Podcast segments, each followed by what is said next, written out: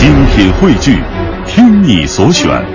中国广播。radio.dot.cn，。各大应用市场均可下载。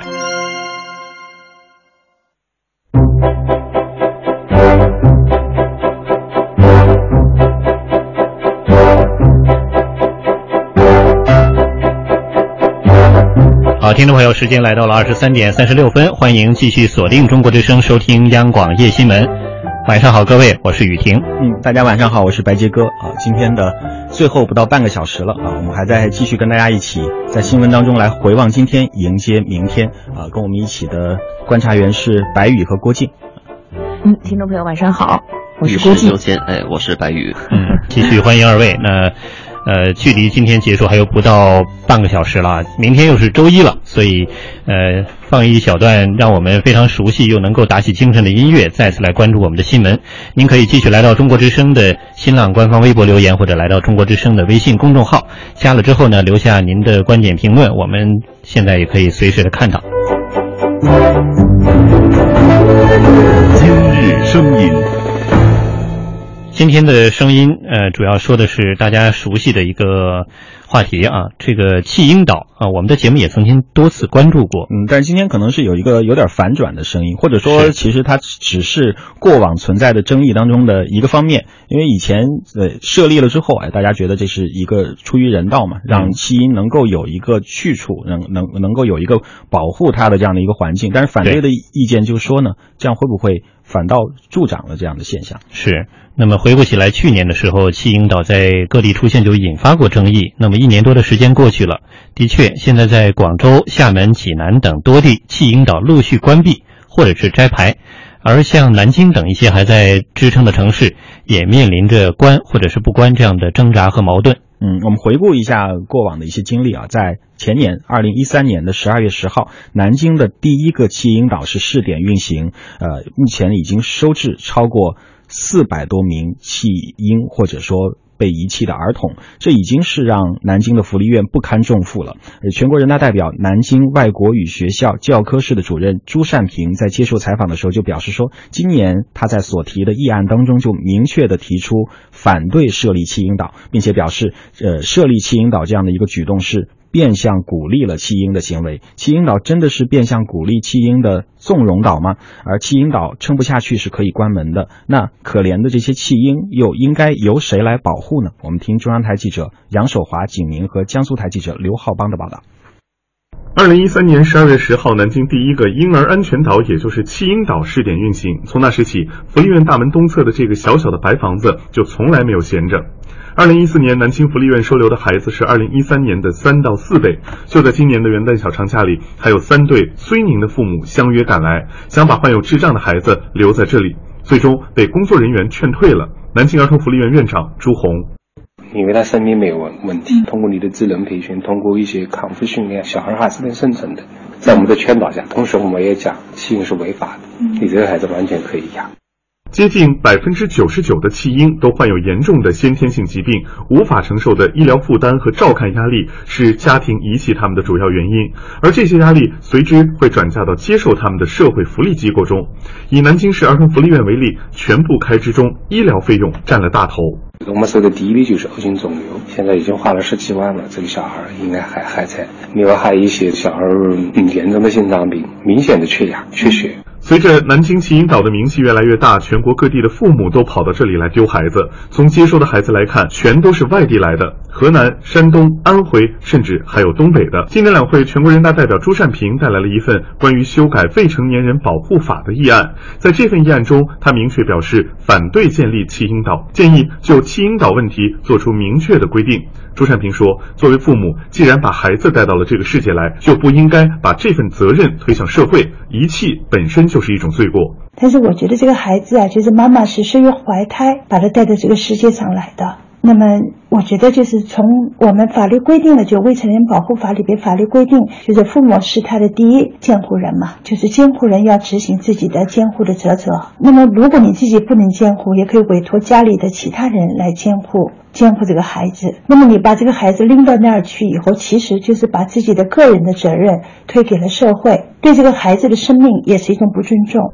朱善平说自己还曾经在电视上看到一个年轻的母亲抱着孩子闯过红灯，最后把孩子放在了弃婴岛，这一幕让他的心揪了起来，忍不住的掉眼泪。我呢正好有机会在南京市参观了儿童福利院，里边基本上都是那些一部分是被家长遗弃的，一部分是家长送到这里来的，也有。那么孩子都是某种天先天性的缺陷啊，或等等。呃，尽管我们社会都很关心他，包括那个我们儿童福利院的创造各种各样的条件，我他们条件挺好的啊，对，里边的各种玩具跟正常人孩子几乎是一样的，还教他们识字啊，什么什么等等。但是都不如父母。毕竟不一样啊，对吧？毕竟不一样，这个不仅仅是给我们国家在人力、物力、财力上带来很大的这种负担，更多的我觉得是最可怜的是这些孩子。不过，记者从江苏省及南京市民政部门了解到，从保护婴儿权益的原则出发，南京的婴儿安全岛还将会继续运行下去。江苏省民政厅的有关负责人也透露，今年的关于深化全省民政事业改革的意见中已经明确，江苏将稳妥开展婴儿安全岛的设立试点。全国人大代表、江苏卫计委主任王永红在今年的全国两会上也提出，应该从源头治理，推行婚检，从根本避免遗弃婴儿的行为。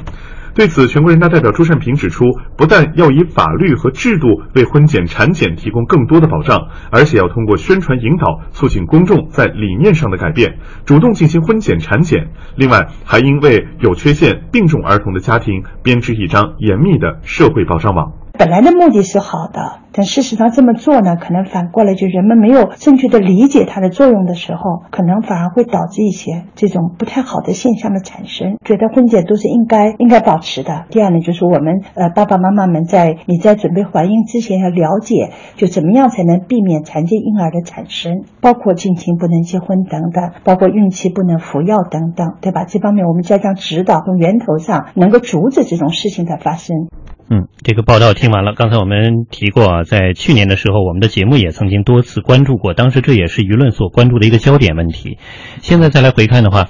至少听了刚才的报道，有一个感受啊，这是一个呃带着良好愿望的一个权宜之计，对，或者说一个过渡阶段。对，嗯，我觉得不是这样的。嗯，就是我我理解你刚刚说的意思，是不是说设立这个弃婴岛是一个权宜之计，是一个或者说这样一个阶段状态？这样一个新闻中呈现出的大家所去探讨和呃去关心的这样一个状态，可能是一个阶段，嗯我觉得它早晚会是这样的走到常态化。呃，我觉得是这样，就是从这个人大代表的这个提议来说哈，嗯呃，代表的这个心肯定是善的，是希望这件事情往好的方向解决。嗯。包括他采访的卫计委的有关人士哈，说要从源头来治理这个，就说来杜绝这个弃婴行为，嗯。从立法呀，包括甚至从这个，比如说从婚检啊，来减少这个弃婴的发生，我觉得这都是没有问题的。嗯。但是做这些事情的同时，并不妨碍设立弃婴岛。嗯我个人还是认同要设立弃婴岛的。为什么？就是你从法律上来讲是，好像说我设立弃婴岛就表示我认可了弃婴的行为，这和我法规条文上规定的好像不一样。嗯但是有一点就是。呃，弃设置弃婴岛在很多地方，从比如说这两年的实际情况来看，确实是它很快会造成一个弃婴数量的增长。嗯短时间内。但是问题是，我们可以看一下历史。呃，我们我前段时间我正好去厦门，比如在鼓浪屿那么小的一个小岛上，它就有类似像育婴堂这样的地方。我们知道很多地方都有，就类似比如说孤儿院，以前这些事情是由教会来负担的。